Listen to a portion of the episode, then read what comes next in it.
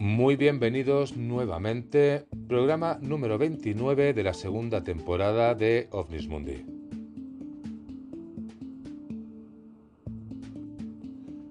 Proyecto Signo, Proyecto Grudge o Proyecto Majestic 12. Aunque la historia nos habla del proyecto Libro Azul, del cual hablamos en el programa número 27, resulta que este proyecto tuvo unos antecesores. Estos proyectos fueron justamente lo que los que os acabo de comentar. El proyecto Signo, el proyecto Grudge y entre ellos dos había otro proyecto oculto a la sociedad que era el proyecto Majestic 12. Cuando me refiero a un proyecto oculto a la sociedad era a la opinión pública. ¿Cómo acabaría saliendo? Bien, pues os comentaré en este sentido que igual que del proyecto Signo y el proyecto Grudge, igual que el del proyecto Libro Azul, sí que hay documentación, el proyecto Majestic 12 es un proyecto del cual se habla mucho, pero se dice que la documentación existente es falsa. Pero igualmente también hablaremos de este. Así que después de comentaros todo esto, no perdemos mucho más tiempo y comenzamos programa.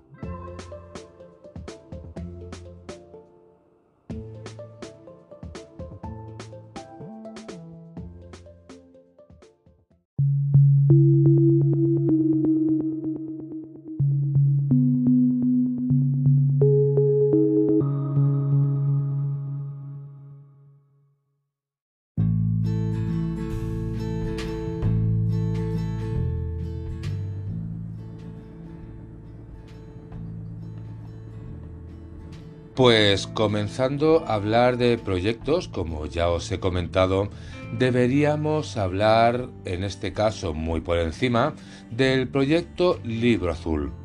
¿Qué es lo que ocurre con este proyecto? Pues como ya os he comentado en el principio, este proyecto tiene unos antecesores, es decir, no fue el primer proyecto que se creó. Antes que ese, si nos remontamos al inicio de todo, resulta que el primer proyecto que se crea es el proyecto Signo. ¿Y qué ocurre con todos estos proyectos antes de empezar a hablar del proyecto Signo? Pues resulta que cada uno tiene su etapa, cada uno fue cerrado por una causa diferente y por eso vamos a empezar por el primer proyecto, el proyecto Signo. Resulta que este primero que os comento fue un proyecto de investigación oficial estadounidense. Comenzó el 23 de septiembre del año 1947. Consistía en una investigación acerca del fenómeno de los objetos voladores no identificados OVNI y contó con el asesoramiento de científicos, un servicio de inteligencia y también varias universidades. Resulta que en la etapa de este primer proyecto se examinaron un total de 273 casos ovni, a muchos de los cuales se les encontró una explicación científica. Pues, según un estudio de la CIA sobre ovnis desclasificado en el año 1997, la Fuerza Aérea estaría llevando a cabo dos programas. Uno de ellos era encubierto y se llamaba Project Saucer, Proyecto Platillo, aunque más tarde se daría en llamado Project Sign, el proyecto Signo, el cual comenzó el 23 de septiembre, como ya os he comentado, del 47 y consistía en una investigación acerca del fenómeno de los objetos voladores no identificados OVNI. Por entonces, el general al mando de las Fuerzas Aéreas había efectuado una demanda verbal en tal sentido al director del ATIC, a la que éste contestó mediante una carta fechada el 23 de septiembre de 1947 en la que afirmaba la realidad del fenómeno y se proponía la creación de una agencia especial. Pues el día 30 del mismo mes, Forrestal firmó la orden de constitución de una comisión de encuesta dependiente de esta, que era el ATIC, a la que se designaría con el nombre de Project Singh, el proyecto Signo. Comenzaba entonces una larga, una larga etapa que no habría de terminar hasta el año 1969 con el informe Condon. Bueno, hasta 1969 que ya se conocía como el libro con el proyecto Libro Azul. Bien, pues con todo esto que os he comentado voy a daros unos poquitos más de detalles del proyecto Sync. Resulta que, bueno, como ya os he comentado, al principio, al principio del todo, era el proyecto Souther. El proyecto fue establecido en el año 1948 por el general de la Fuerza Aérea Nathan Farragut Tuning, jefe del Comando del Servicio Técnico Aéreo. El objetivo de este proyecto resulta que era recopilar, evaluar y distribuir dentro del gobierno toda la información relacionada con los avistamientos ovni, con la premisa de que podrían representar un problema de seguridad nacional. Pues resulta que al principio de este proyecto, pues este plantea la hipótesis de que los avistamientos podrían ser armas secretas soviéticas, sin embargo, el informe final del proyecto SYNC, publicado a principios del año 1949, declaró que aunque algunos ovnis parecían representar aviones reales, no había suficientes datos para determinar su origen. Casi todos los casos se explicaron por causas ordinarias, pero el informe recomendaba continuar la investigación de todos los avistamientos. Resulta que Project Sin fue descrito por primera vez en el libro del año 1956 que se llamaba The Report on the Unifield Flying Objects por el capitán retirado de la Fuerza Aérea Edward J. Ruppelt. Y es que Ruppelt, para que veáis que todas, todos están conectados entre sí, sería también quien dirigiría el proyecto Grudge y el proyecto Libro Azul. En esto también afirmó que Singh había producido una estimación de la situación que respaldaba una explicación interplanetaria para los ovnis, pero el general Hoyt Vanderberg, jefe de personal de la Fuerza Aérea, cerró el proyecto Singh por falta de pruebas. No se ha producido ninguna copia de este documento ni ninguna otra corroboración de la afirmación de que Rupert y Popular Machines calificó el informe como probablemente más mitológico que real. Y siguiendo hablando de este proyecto, os voy a explicar, por ejemplo, que en mayo de 1949 los funcionarios de Project Sync recibieron una carta de un accionista de la empresa aeronáutica que explicaba que la empresa había estado construyendo aviones similares a los platillos voladores, que entonces eran un tema popular en la prensa. Esto fue la locura de los ovnis que siguió a los informes de Kenneth Arnold y haber visto ovnis sobre Montrainer y el incidente de Roswell. La Fuerza Aérea había solicitado informes sobre platillos voladores y el accionista aparentemente sintió eh, que el rotor del disco del inventor Jonathan Edward Caldwell podría explicarlos. Pues resulta que rastreando las pistas el equipo acompañado por la policía de Maryland visitó una granja abandonada en Glibor esta estaba en las afueras de Baltimore, donde se descubrieron los restos dañados del avión de rotor del disco de Caldwell. También localizaron a Diggers, quien le contó la historia que intentó el vuelo en el año 1937 o 1938. El equipo informó que los prototipos no podían ser responsables de los informes de platillo volante que se recibirían en todo el país.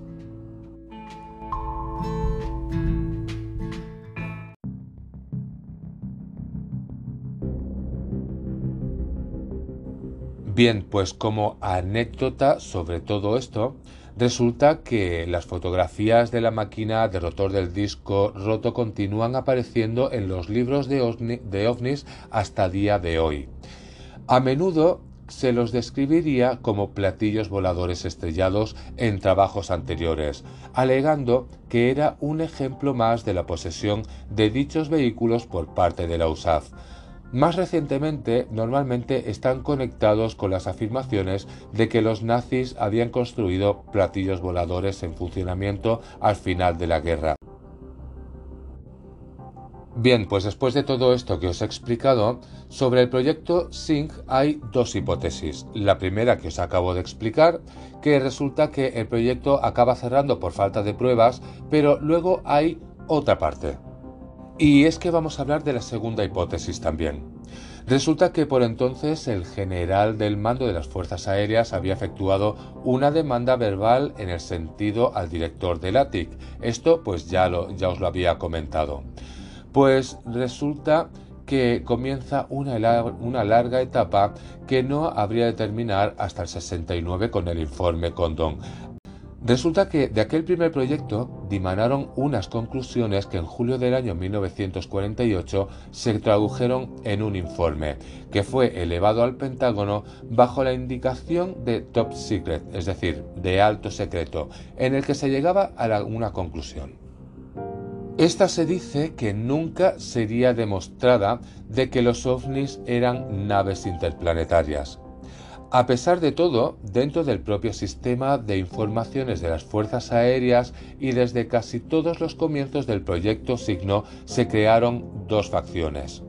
Una facción que era que los que opinaban que los crecientes informes ovni había que tomarlos muy en serio y que se trataba de naves interplanetarias y una segunda facción, lo que eran los que opinaban que esos informes no podían tomarse en consideración en virtud del avanzado conocimiento del mundo físico que nos rodea, conocimiento que llevaba a la ineludible convicción de que esos informes debían ser meros disparates. Pues con el fin de preservar la seguridad, Resulta que lo que ya os estoy comentando que va a aparecer por primera vez, resulta que entre el proyecto Signo y otro proyecto paralelo, oculto, que es el proyecto Majestic 12, el enlace se limitó a solo dos personas dentro de la división de inteligencia del Comando de Materiales Aéreos, cuya función consiste en transmitir durante el transcurso ciertos tipos de información a través de determinados canales. Y con todo esto aquí tenemos la segunda versión. Resulta que la asombrosa conclusión del proyecto Signo fue que los ovnis eran naves de otro mundo. Esta conclusión fue anunciada por el proyecto en su estimación de la situación. Esta declaración fue inmediatamente desechada por el jefe del Estado Mayor, el general S. Vanderberg, que desmintió la evidencia como insuficiente. El 11 de febrero fue creado el nuevo grupo llamado Proyecto Rencor o el proyecto que ya hemos hablado que venía después, el proyecto Grudge. El propósito de Rencor era investigar el fenómeno ovni con la premisa básica de que las naves extraterrestres no existen. El proyecto Rencor o el proyecto Grudge prosiguió su trabajo durante varios años y eventualmente fue ascendido al famoso proyecto Libro Azul del año 1952 un año en el que se produjo un dramático incremento de la presencia ovni en el mundo. El proyecto Libro Azul concluyó no solamente que era sorpresivamente considerado la premisa básica en la que se había fundado su antecesor Proyecto Rencor, que los ovnis eran explicables como fenómeno natural. Así que, como os comento, con el proyecto Signo, dos versiones una de dos.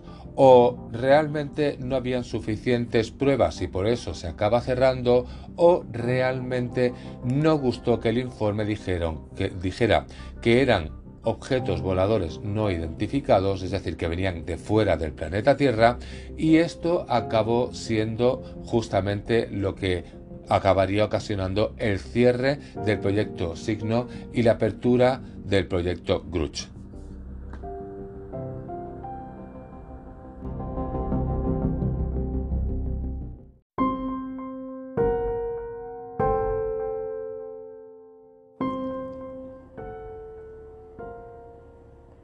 Bien, pues habiendo hablado ya del proyecto SYNC, es decir, todo esto que os acabo de explicar es el proyecto SYNC, después aparece el proyecto Grudge, una vez se cierra el proyecto anterior. ¿Qué es el proyecto Grudge? Pues resulta que fue un proyecto de muy corta duración de la Fuerza Aérea, también de los Estados Unidos, de la USAF, para investigar los objetos voladores no identificados. Es decir, que hasta aquí seguimos igual que el proyecto SYNC. Grudge sucedió al proyecto SYNC en febrero de 1949 y luego fue seguido por el proyecto Libro Azul. El proyecto terminó formalmente en diciembre de 1949, pero continuó con una capacidad mínima hasta finales del año 1951. Recordemos que el proyecto SYNC había estado activo desde el año 1947 y hasta el año 1949, pues parte del personal de SYNC, incluido el director Robert Slender, favoreció la hipótesis extraterrestre como la mejor explicación para los informes ovni. Prepararon la estimación de la situación argumentando su caso esta hipótesis fue finalmente rechazada por los oficiales de alto rango y Project Sync fue disuelto y reemplazado por el proyecto Grudge. Hasta ahí lo que es el proyecto Sync y el inicio del proyecto Grudge. Pues a partir de este siguiente proyecto ya habría un cambio. Se anunció que Grudge sería cargo de donde Singh lo había dejado, aun investigando los informes de ovnis. Pero, como escribió el capitán de la Fuerza Aérea, Edward Ruppel, al hacer esto se usarían procedimientos de inteligencia estándar. Esto normalmente significa una evaluación imparcial de los datos de inteligencia. Pues resulta que desde que empieza el proyecto Grudge los procedimientos de inteligencia estándar no estaban siendo seguidos por el proyecto. Y es que su política de evaluación era sobre todo ser evaluado bajo la premisa de que los ovnis no podían existir.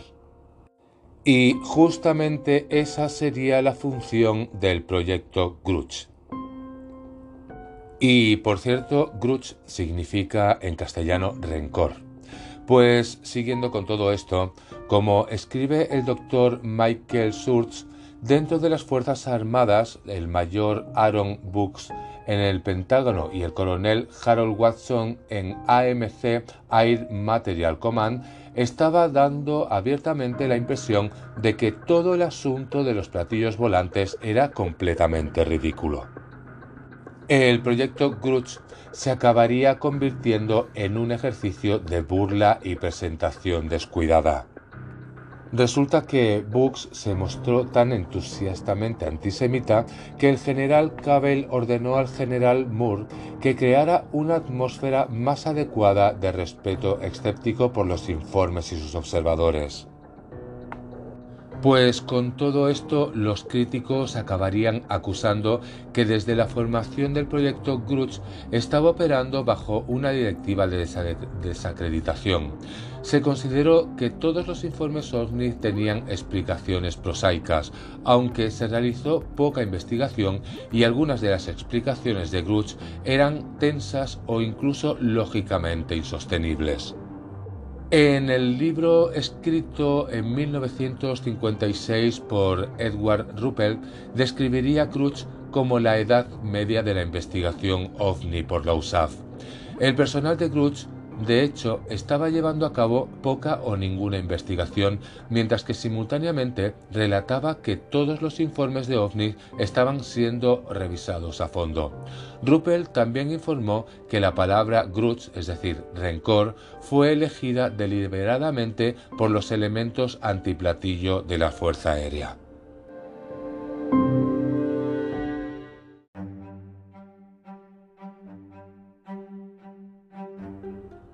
Pues a diferencia del proyecto Signo, Grudge, es decir, Rencor, pensó que la gran mayoría de los informes de ovnis podrían explicarse como nubes, estrellas, aviones convencionales o similares de tecnología terrenal mal entendida. Sin embargo, a diferencia de Singh, que pensó que algunos ovnis podrían tener una respuesta extraordinaria, el personal de Grudge pensó que la minoría restante de informes podrían explicarse como fenómenos normales. Grudge inició una campaña de relaciones públicas para explicar sus conclusiones al público en general. Y la primera campaña de relaciones públicas llegaría a través del Sydney Salet en The Saturday Evening Post, una de las revistas más populares de la época. El artículo de Sayed apareció en dos números consecutivos en el Post, uno en el 30 de abril y otro en el 7 de mayo de 1949, y en general se hizo eco de la línea de Grudge. Este explicaba que la mayoría de los informes de ovnis podían explicarse fácilmente como fenómenos mundanos identificados erróneamente por un testigo ocular. El sujeto fue desproporcionado por los medios de comunicación. Sayed sugirió que los engaños y los chiflados jugaron un papel prominente en la popularización de los ovnis y se presentaron las opiniones de muchos militares de alto rango. El mencionado artículo también acabaría incluyendo algunas tergiversaciones de los hechos. Sayed afirmó que la Fuerza Aérea pensó que el tema era una tontería y se vio más o menos obligado a investigar platillos voladores debido al interés público. Esto era manifiestamente falso, ya que la Fuerza Aérea tomó en serio el tema ovni casi desde el principio. Sayed, por supuesto, no tenía acceso a la información secreta, como el memorando de 1947 del general Nathan Twining, que había declarado los platillos voladores como un fenómeno real y no visionario, y había puesto en marcha el proyecto SING, y no mencionaba la estimación secreta de SING y la situación que había argumentado a favor de un origen extraterrestre para los ovnis. Y con este artículo resulta que Grudge esperaba que se redujera el interés del público en los platillos voladores, pero resulta que cometería un error bastante gordo, y es que Sayed había mencionado de pasada que una pequeña minoría de informes ovni parecían desafiar el análisis. Pues justamente esta parte del artículo sería aprovechado por la prensa y por los curiosos, y con esto resulta que el público en general acabaría teniendo todavía más interés en todo lo que estaba sucediendo. Y con todo esto que os estoy explicando, Project Grudge emitió su único informe formal en agosto del año 1949. Aunque tenía más de 600 páginas, las conclusiones del informe indicaban lo siguiente. No hay evidencia de que los objetos sobre los que se informa sean el resultado de un desarrollo científico avanzado en el extranjero y por lo tanto no constituyen una amenaza directa a la seguridad nacional. En vista de esto, se recomienda que se reduzca el alcance de la investigación y el estudio de los informes de objetos voladores no identificados. El Comando de Material Aéreo de la sede AMC continuará investigando informes en los que se indiquen claramente aplicaciones técnicas realistas. Otro punto dice que es evidente que un estudio adicional a lo largo de las líneas actuales solo confirmará los hallazgos presentados en este documento. Se recomienda además que se revisen las directivas de cobranza pertinentes para reflejar el cambio contemplado en la política. ¿Y cuáles son las conclusiones? Pues resulta que todas las pruebas y análisis indican que los informes de objetos voladores no identificados son el resultado de una mala interpretación de varios objetos convencionales, una forma leve de histeria colectiva y nervios de guerra, personas que fabriquen tales informes para perpetrar un engaño para buscar publicidad y psicopatologías.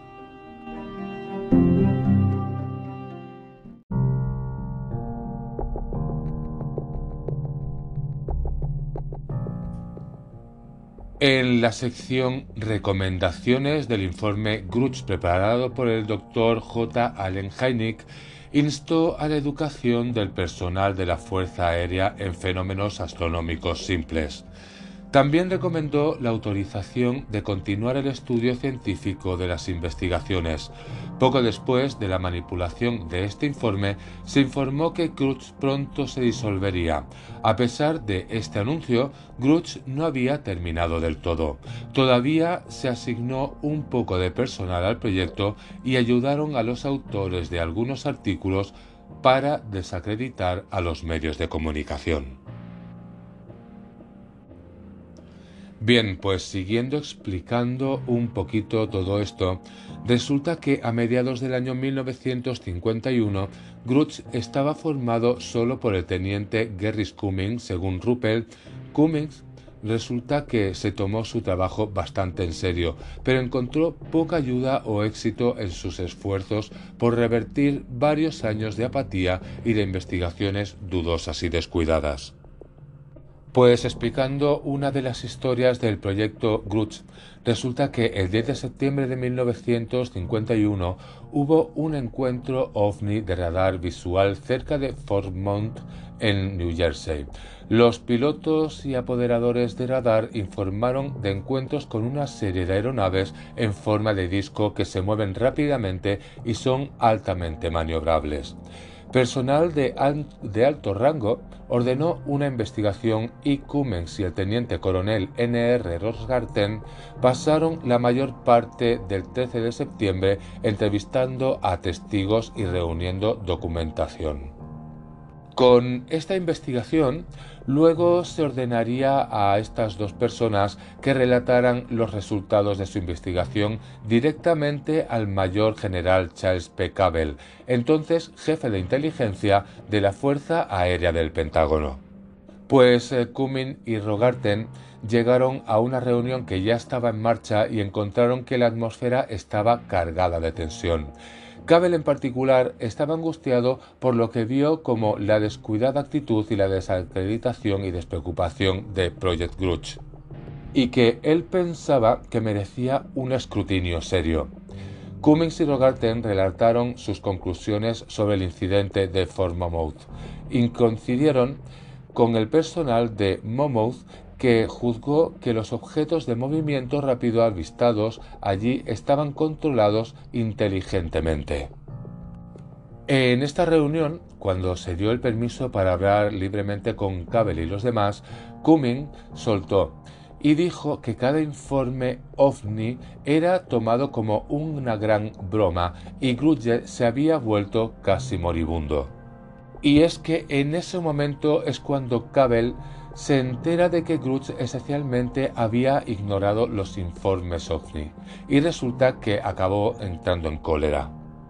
El caso de Fort Monmouth había puesto en relieve lo que los críticos vieron como un descuido del Comando de Material Aéreo y en una reunión se informó que un frustrado Cabell había dicho quiero una mente abierta. De hecho, ordeno una mente abierta. No mantener una mente abierta puede salir ahora. Y seguramente en este pequeño trocito que os acabo de leer, lo que significa no mantener una mente abierta puede salir ahora, seguramente es que quien no tenga una mente abierta ya podía salir directamente por la puerta. Pues en otra reunión esta con coroneles militares de alto rango, Cabell dijo lo siguiente, me han mentido, me han mentido y me han mentido. Quiero que se detenga, quiero que la respuesta a los platillos y quiero una buena respuesta. Y es que Cabell también caracterizó el informe Grus de 1949 como una verdadera tontería.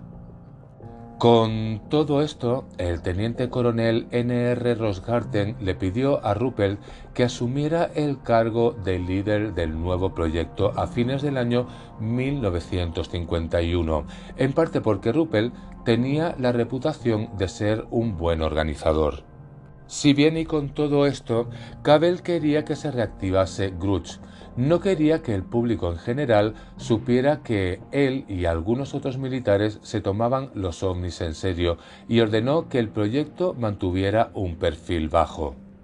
Con esto se esperaba que protegería la reputación de los militares en ambos frentes. Si el fenómeno del platillo no tenía fundamento, no se les podría acusar de sensacionalismo, pero si el fenómeno demostraba tener alguna base de hecho, los militares podrían producir estudios serios sobre el tema. Cabell especialmente no quería que los militares fueran percibidos como menospreciadores de civiles que habían denunciado ovnis. Al final, el proyecto Rencor se convirtió en el proyecto Libro Azul. Su primera era, dirigida por Ruppel, generalmente se considera la era más productiva y de mente abierta. Y con todo esto que os he explicado, pues ya nos iríamos al proyecto Libro Azul, a sus inicios. Pero como ya os lo he explicado en el episodio número 27, pues ahora ya nos vamos a ir a la segunda parte donde vamos a hablar del proyecto Majestic. ¿Qué es el proyecto Majestic 12? Pues ahora en la segunda parte justamente es lo que os voy a explicar.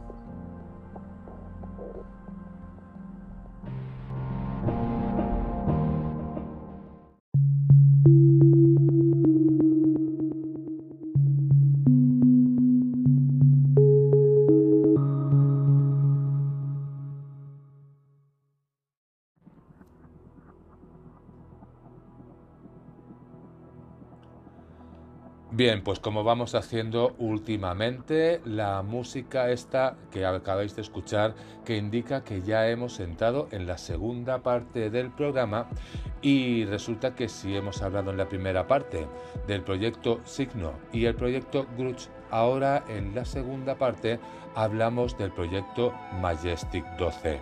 ¿Qué es el proyecto Majestic 12? Pues es lo que justamente os voy a explicar ahora. Eso sí, antes de nada, explicaros que este proyecto en cuestión realmente no está demostrado. Es decir, es una teoría, no es una realidad o por lo menos hasta que se demuestre lo contrario sigue siendo una teoría. Pero igualmente vamos a explicarla porque creo que es bastante interesante.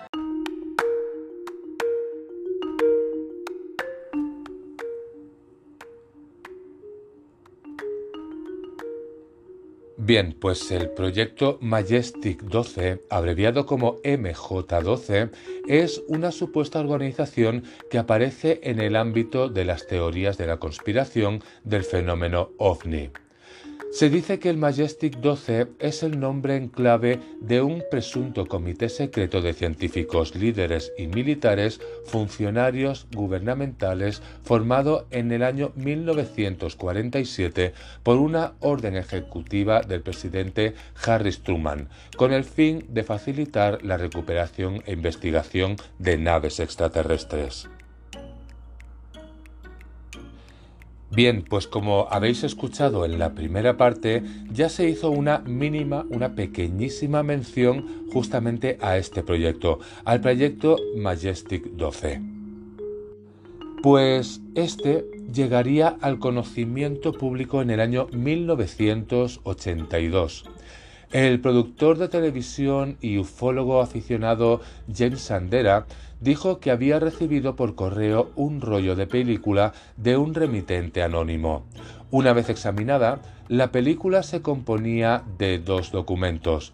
El primer documental fue supuestamente creado por el presidente Harry Truman aprobando la formación de un comité llamado MJ12, con el objetivo de evaluar el incidente ovni de Roswell del año 1947. El segundo documental aparentemente fue preparado por el MJ12 en el año 1952 para informar al presidente Eisenhower sobre el progreso del comité. Y es que los documentales hablan de investigaciones en las fuerzas aéreas de los Estados Unidos y de la ocultación de una nave espacial extraterrestre estrellada cerca de Roswell, en Nuevo México. Pues este comité había sido aparentemente presidido por Vannevar Bush, Robert Oppenheimer y Albert Einstein. Todos los presuntos miembros del MJ-12 eran personas destacadas por sus méritos militares y por sus conocimientos científicos, y ya habían fallecido cuando aparecieron los documentos por primera vez. ¿Y quiénes serían los presuntos miembros del Comité Majestic 12? Pues justamente, como dice el mismo nombre del proyecto Majestic, eran 12. El primero sería el almirante Roscoe Hillenkoetter. El segundo sería el doctor Vannevar Bush. El tercero sería James Forrestal, pero este sería sustituido después de su muerte por suicidio por el general Walter Bedell Smith. Bueno, pues este, James Forrestal, hay una historia que merece la pena leer, pero que ahora mismo no vamos a entrar en esta. Solo os explicaré de este una parte muy pequeña en la que se dice se dice presuntamente que este hombre no se suicidó, sino que tenía eh, estaba un poquito en contra de las políticas que se llevaban en el Majestic 12 y esto fue lo que provocó un asesinato que sería encubierto como un suicidio. Pero esto simplemente es una suposición que se dice pero que realmente no está justificado. Si seguimos, resulta que el siguiente sería Nathan Twinning. Después tendríamos el general Hoyt Vanderberg. Después tendríamos el doctor Dietrich Bronk. El séptimo sería el doctor Jerome Hunsaker. El octavo sería el almirante Sidney Sowers. El noveno sería Gordon Gray. El número 10 sería el doctor Donald Menzel. El once sería el general Robert Montage. Y el último, el número 12, sería Joyce Berkener. Pues ya habiendo hablado presuntamente quienes formaban este proyecto, resulta que Sandera habló por primera vez de los documentos del MJ12 en un documental del año 1982 hecho para ser transmitido para la televisión con el nombre de La experiencia OVNI. El MJ12 permaneció en la sombra hasta unos años más tarde, después de la publicación del bestseller de Timothy Good. El bestseller se titulaba Above Top Secret, que significa en castellano encima del secreto, que reimprimió los documentos del MJ12. Pues resulta que el FBI comenzó su propio estudio de los documentos del MJ12 y supuestamente fueron clasificados como top secret y la preocupación inicial del FBI era que alguien dentro del gobierno estadounidense había filtrado ilegalmente información secreta.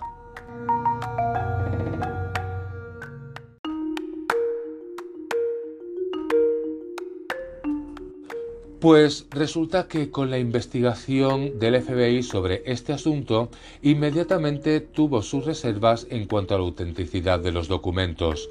El personal del FBI se puso en contacto con las fuerzas aéreas preguntando si el MJ-12 había existido alguna vez.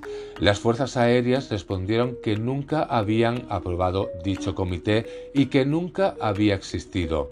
Actualmente el FBI afirma que los documentos del MJ12 son completamente falsos.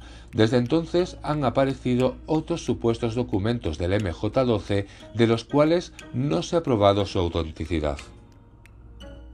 Los archivos de la NARA, que significa National Archives and Records Administration, contienen uno de estos documentos relacionados con el MJ12, memorándum para que el general Twinning de Robert Cutler, asesor principal del presidente, asunto, proyecto NCSMJ12 de estudios especiales datado el 14 de julio del año 1954. Y es que el memorándum, que solamente tiene una página, se refiere a una reunión informativa para el 16 de julio. El memorándum no identifica al MJ12 ni dice cuál es el objetivo de la reunión informativa.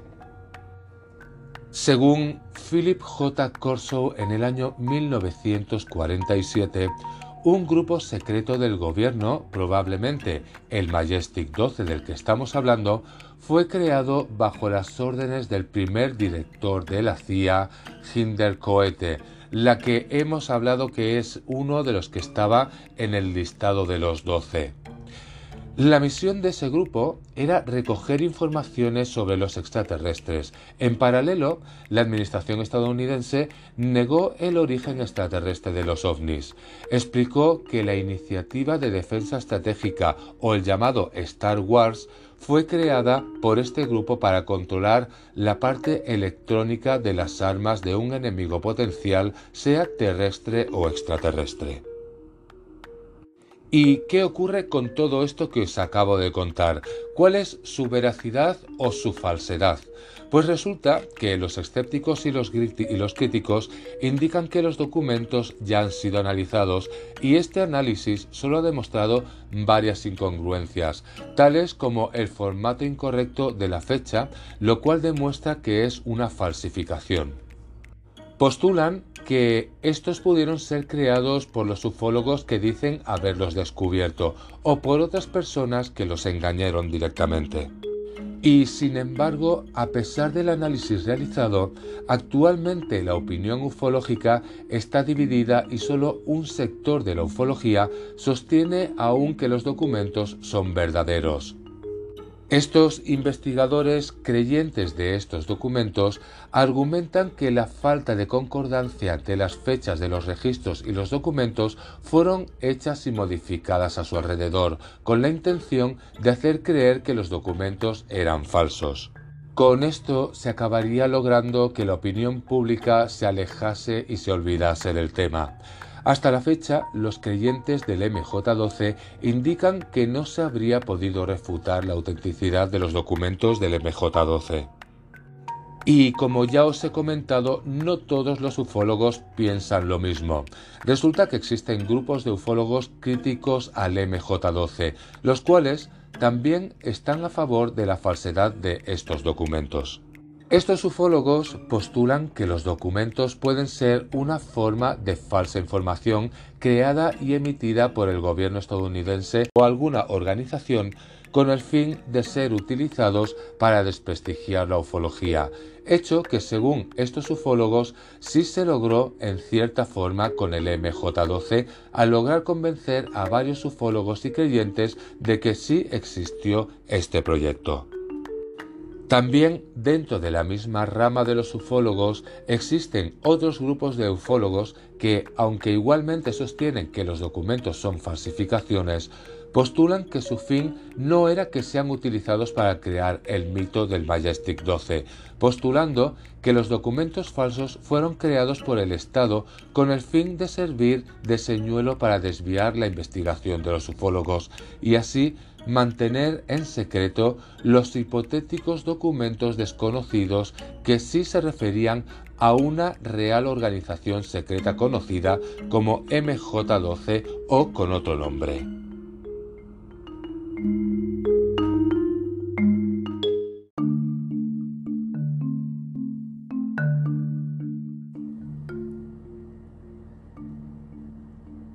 Bien, pues habiendo comentado ya lo que se habla del proyecto Majestic 12, resulta que en esta parte pues también hay unas teorías, unas teorías actuales. En este sentido, yo no entro en opiniones, es decir, yo digo lo que, lo que hay y luego cada uno que opine lo que quiera. Pues con esto vamos a hablar de conspiraciones.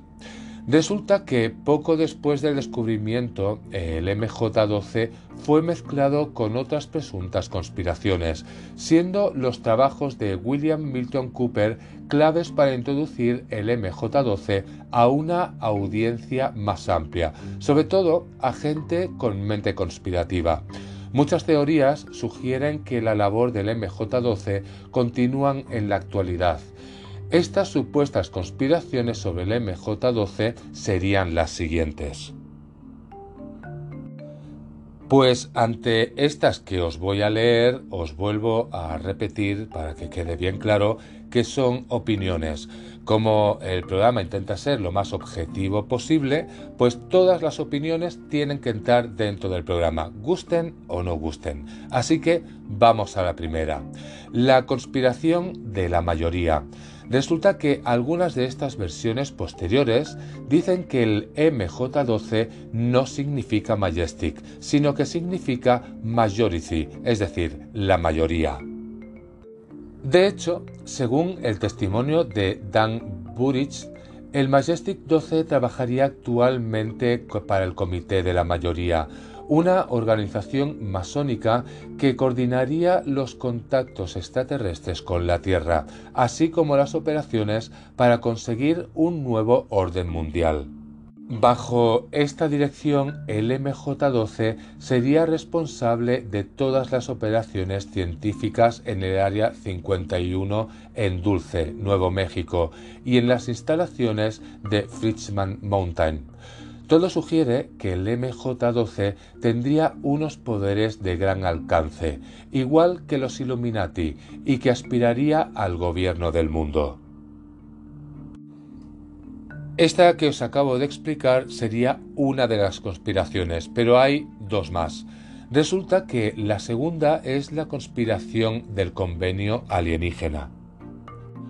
Pues según esta segunda teoría, el Majestic 12 fue creado con un objetivo más humilde, cubrir las actividades extraterrestres en la Tierra y comunicarse con los alienígenas mediante la creación de un grupo de embajadores terrestres para obtener tecnología a cambio de un permiso para hacer pruebas biológicas con humanos y otros conocimientos. Este tipo de concepto no es la primera vez que se emite en un grupo de ufólogos para aprovechar los avances técnicos y de otra índole que poseen los alienígenas. Y por último, con todo esto, nos vamos a ir a la opinión de los ufólogos. Y es que en la opinión de este último grupo, ninguna de las supuestas conspiraciones mencionadas anteriormente son compartida por la mayoría de ellos. Y aunque también hay grupos de ufólogos que sí piensan que hay o hubo una conspiración, pero refiriéndose a ella solo como una conspiración hecha para mantener secretos de Estado como el accidente de Roswell, y no porque haya un convenio entre el MJ-12 y los alienígenas. Para ello, los ufólogos han explicado esto tratando de hacer entender a la gente algo muy sencillo.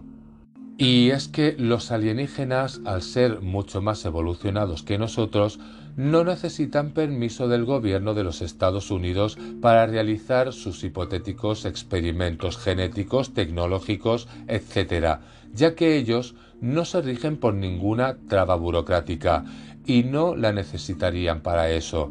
Ellos actúan y punto.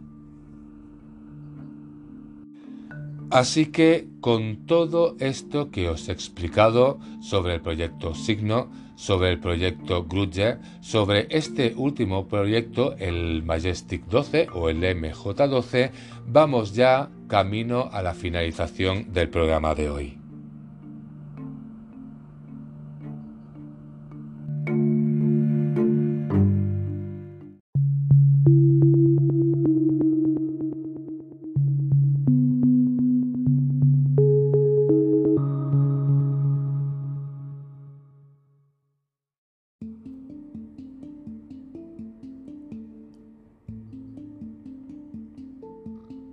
Trayecto final del programa de hoy. Hemos estado hablando pues lo que era el proyecto Libro Azul que dentro de este pues había varios proyectos que tuvieron pues varias fechas.